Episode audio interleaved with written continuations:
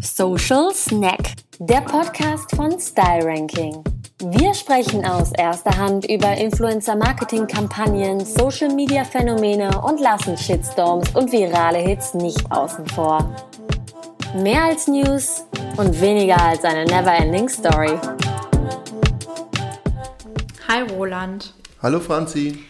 Herzlich willkommen auch an unsere Zuhörer zur zweiten Folge von Social Snack, unserem Influencer Marketing und Social Media Podcast. Roland, wie geht's dir heute?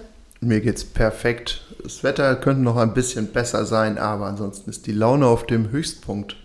Ja, dann äh, haben wir beste Voraussetzungen, um unseren Podcast heute aufzunehmen. Und wir haben ein spannendes Thema mitgebracht nämlich ein Ergebnis unserer großen Style-Ranking-Umfrage, die wir jährlich unter InfluencerInnen streuen. Und dabei ist herausgekommen, dass InfluencerInnen stärker als je zuvor ihre Kampagnen selektieren. Und darüber wollen wir heute ein bisschen quatschen und das Ganze mit ganz vielen Zahlen füttern, die wir erhoben haben. Grundsätzlich ist das ja nichts Neues, weil viele ja behaupten, dass sie ihre Kampagnen filtern, auch um sich begehrlicher zu machen. Wenn aber die Honorare hoch genug ausfallen, dann kann man da schon mal ein Auge zudrücken. Aber tatsächlich war das vergangene Jahr ein Beschleuniger in Sachen Influencer-Marketing, in Sachen Online-Marketing ja allgemein. Und dadurch, dass Influencer sehr stark nachgefragt wurden, spätestens seit Herbst konnten die sich tatsächlich etwas stärker aussuchen, mit wem sie zusammenarbeiten, trifft natürlich insbesondere auf die Heroes zu. Was denkst du, ähm, wodurch diese Entwicklung so beschleunigt wurde? Corona ist wahrscheinlich ein entscheidendes Stichwort. Ja, also das gibt ja, es gibt ja zahlreiche Erhebungen und Zahlen, ähm, gerade im werblichen Bereich. Die komplette Werbebranche musste ja im vergangenen Jahr deutliche Defizite hinnehmen außer das Online-Segment. Und ich denke mal, das liegt auch daran, dass Online sehr wendig ist und dann auch sehr kurzfristig ohne große Produktionsvorläufe auf aktuelle Themen reagieren kann. Und auf Flexibilität kam es im vergangenen Jahr besonders an. Da konnten die Online-Player und insbesondere die Influencer ihre Vorteile sehr, sehr gut ausspielen. Ich würde jetzt gern schon mal mit einer Zahl einsteigen. Wir haben ja gerade die Umfrage schon kurz angekündigt. Wir haben gefragt, ob InfluencerInnen ihre Kampagnen stärker selektieren als im Vorjahr. Und das Ergebnis war, dass 67 Prozent gesagt haben, ja, ich selektiere stärker. Was glaubst du, worauf achten die mehr, wenn sie angeben, dass sie eben Kampagnen gezielter auswählen? Gut, also ein Blick zurück zeigt ja, wenn man sich jetzt mal überlegt, für welche Produkte früher die YouTuber geworben haben. Das war zum Teil überhaupt nicht umfeldsicher. Der eine hat heute für Chanel und morgen für einen Kloreiniger geworben und es war egal, weil das Thema wurde noch gar nicht so wahrgenommen. Das hat wiederum dann andere Luxus- oder, oder hochkarätige Brands überhaupt nicht abgehalten, diesen Influencer, diese Influencerin dann wieder zu engagieren was ja in anderen Mediengattungen überhaupt nicht denkbar wäre. Ja, wenn man in Print guckt, da lehnen ja auch Magazine bestimmte Anzeigen ab, um einfach ihr Umfeld und ihre Klasse zu wahren. Und Influencer sind ja per se nichts anderes in ihrer Funktion, gerade in ihrer Kooperationsfunktion, als ein Werbe- und Botschaftenträger. Und die Konkurrenz unter den Influencern, Influencerinnen wird immer größer. Das heißt, Positionierung ist viel, viel mehr gefragt. Und wenn ich da natürlich mein, ja, mein Umfeld, mein Werbeumfeld nicht klar habe und da Ausreißer habe, dann werde ich für andere Marken, mit denen ich vielleicht gerne kooperieren möchte, unattraktiv oder scheide aus, ohne es vielleicht zu merken. Das heißt, Positionierung ist tatsächlich wichtig und das ist gut dass viele Influencer, Influencerinnen darauf jetzt Wert legen. Franzi, du bist ja sehr, sehr bewandert bei Influencer-Profilen und mit vielen in, auch in Kontakt. Gibt es Ausreißer, die dir auffallen, wo du dich wunderst, wo du die Nase rümpfst und denkst, was ist denn das jetzt für eine Kooperation? Ja, das gibt es schon immer wieder und tatsächlich auch bei relativ großen Accounts, wo viel Werbung geschaltet wird und wo äh, meines Erachtens auch teilweise unreflektiert Werbung geschaltet wird. Und ich finde auch hier zeigt sich wieder, wie heterogen diese Branche ist und dass manche eben, was du gerade angesprochen hast, sich total äh, sinnvoll positionieren und äh, richtige Konzepte ausarbeiten, wo sie eben im Markt sich selbst platzieren möchten und andere da gar nicht so strategisch rangehen und einfach ja Kooperationen annehmen, wie es ihnen irgendwie gefällt. Ja, also ich glaube tatsächlich, ähm, man ist als Influencer, Influencerin sehr, sehr gut beraten, wenn man sehr klar hat, mit wem möchte ich arbeiten, mit wem möchte ich nicht arbeiten.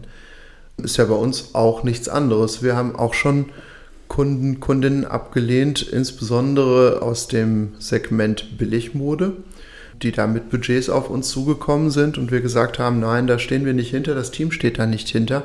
Wir möchten das nicht was auf totales Unverständnis gestoßen ist. Aber ich denke, das müssen Brands dann auch in irgendeiner Form akzeptieren. Denn andersrum wäre es ja genauso, wenn jetzt jemand an eine Brand eine Kooperation heranträgt, dann wird ja genauso im Marketing evaluiert, passt das denn zu uns, zahlt das in unsere Marke ein und Markenschutz ist das Höchste. Aus der Perspektive müssen Influencer, Influencerinnen so agieren. Und sie können sich auch leisten. Ein anderes Ergebnis unserer Umfrage war ja auch, dass die Kooperationen inzwischen viel, viel länger im Voraus schon geplant angefragt werden und Influencer an sich sehr stark ausgebucht sind. Franziska war ein anderer Aspekt. Es gab auch im vergangenen Jahr einige Veränderungen in den Branchen, die im Influencer-Marketing aktiv waren.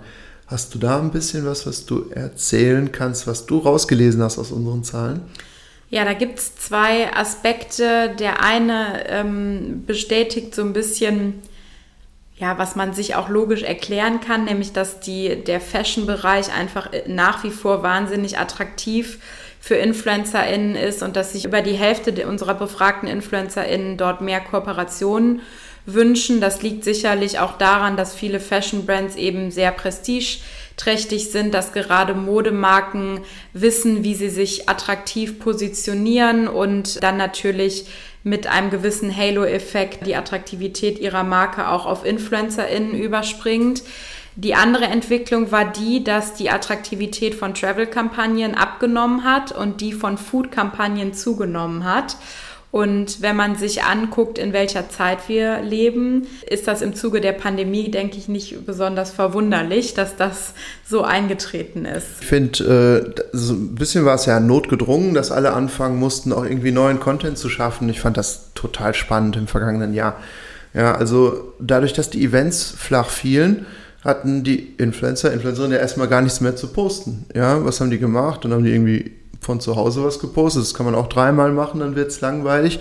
Danach haben die angefangen, ähm, dann irgendwelche Rückblicke auf Veranstaltungen zu posten und äh, das wurde zum Trend, aber auch das kann man nicht ewig machen. Und dann haben sich tatsächlich die gut positioniert, die richtig kreativ sind. Und das zeigt sich ja auch in der Umfrage in verschiedenen Aspekten, auch aus Brandsicht und auch aus Influencer-Sicht. Aber ich finde, es gab eine unglaubliche Kreativitätswelle und es haben die sich durchgesetzt und gezeigt, was man denn alles in Social Media machen kann, die gute Ideen hatten, neben ich bin auf einem Event und zeig mich und bin toll. Und da gab es ein Portal, was damit ja, einen Durchbruch geschafft hat. Ich schätze, du sprichst von TikTok. Du hast ja eine Liebeserklärung äh, an TikTok damals mal verfasst, äh, weil du dich ja, weil du dich abgerollt hast äh, vor, vor lauter kreativen Posts und äh, Videos. Ja, das stimmt. Also ähm, ich habe damals gesagt, äh, oder die Headline war, ähm, TikTok gibt mir den Glauben an das Gute zurück und das stimmt auch ein bisschen. Ich habe natürlich einen äh, amüsanten Feed und, und weiß, dass da nicht nur wohlwollende und, und ähm, feinsinnige Menschen unterwegs sind, aber mir macht diese unglaubliche Kreativität und vor allen Dingen dieser große Humor, macht mir total viel Mut, weil ich denke, wenn so viele Menschen so witzig sind und so viel Humor haben, dann ist vielleicht doch nicht alles schlecht. Und, und was da gerade an komödiantischem Talent unterwegs ist, ist sagenhaft. Und ich finde auch tatsächlich, dass das ein bisschen auf Instagram geschwappt ist. Ich finde, Humor und, und Lachen auch in einem High-End-Segment hat so ein kleines Comeback erlebt. Kann ich bestätigen oder beobachte ich auch. Ich finde, es gibt gerade auf Markenseite ein, ein riesiges Gap. Marken, die schon total gut auf TikTok unterwegs sind und wissen, wie es läuft und Marken, die total abgehängt werden weil die noch nicht mal in Videoformaten bei Insta denken, sondern weil die auch immer noch in den klassischen Posts ihre Kampagnen denken. Und ja, also ein Post kann irgendwo doch jeder produzieren und halbwegs ordentlich dann auch abnehmen und äh, kontrollieren. Sobald das aber in, ja, in Themen geht wie TikTok, da irgend da nachzuvollziehen, wie viele haben es denn jetzt gesehen und äh, was muss ich dem Influencer vorgeben, dann wird es tatsächlich ganz schnell dünn bei vielen Marketingverantwortlichen, ist das, was ich ähm, beobachte. Das war damals schon mal so, als es plötzlich um Snapchat ging. Das hat keiner verstanden. Ja? Also alle kamen überhaupt nicht mit der Bedienoberfläche klar in der App. Nur dass TikTok etwas nachhaltiger ist. Auf jeden Fall. Das ist zumindest unsere Einschätzung. Und Influencer, Influencerinnen wünschen sich ja auch tatsächlich mehr kreative Entfaltung.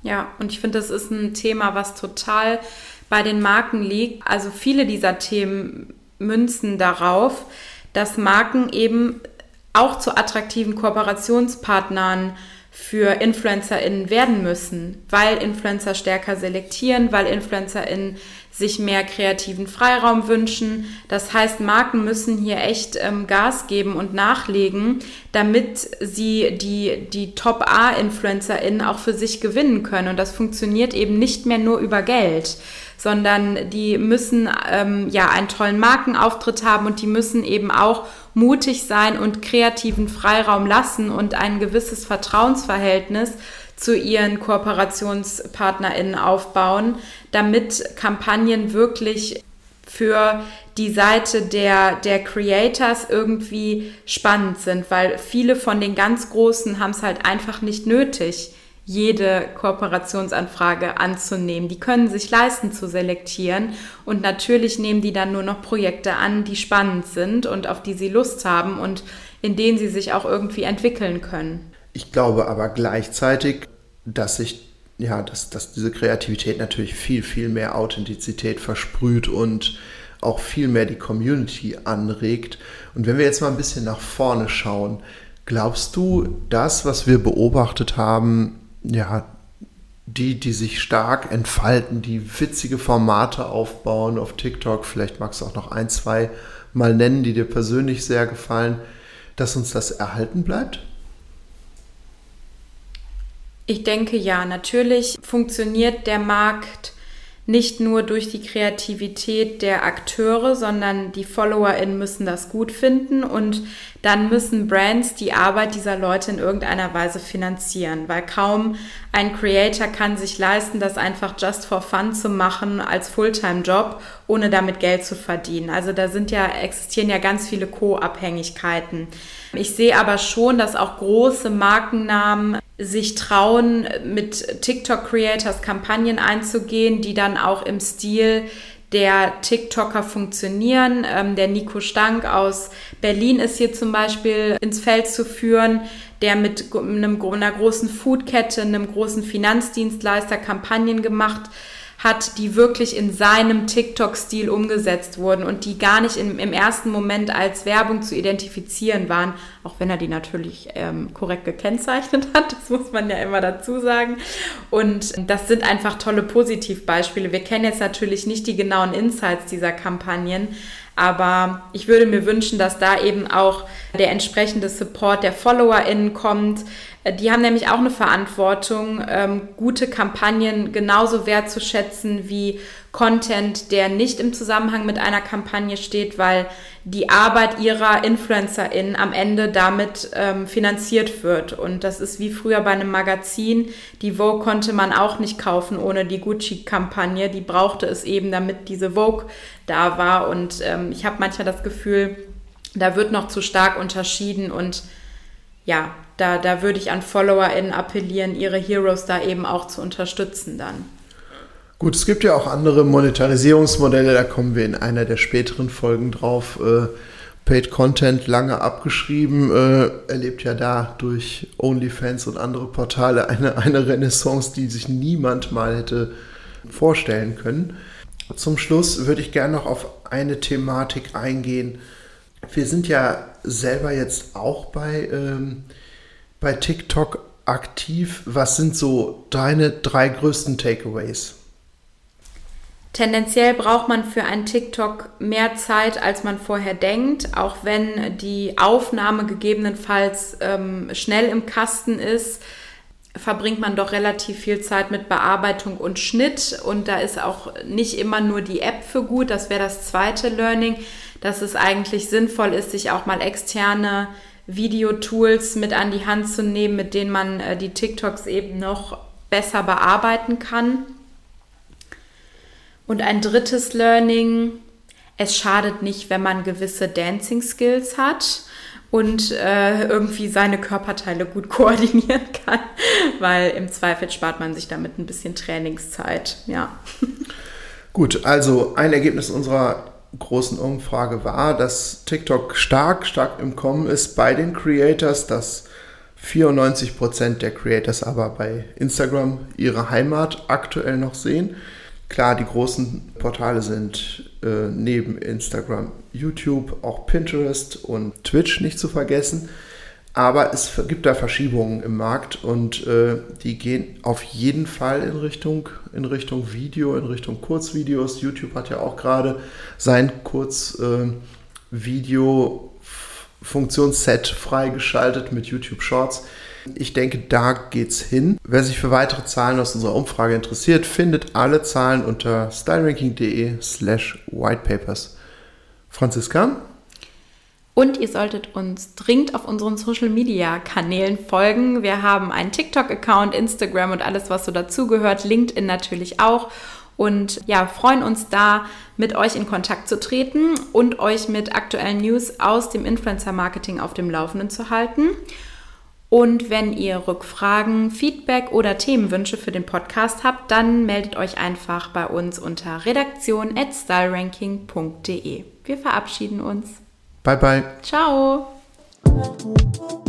Für noch mehr spannende Stories rund um Creators, Social Media und Influencer Marketing folge unserem Instagram-Kanal, schau auf unserer Website vorbei oder abonniere unseren LinkedIn, Twitter und Facebook-Account.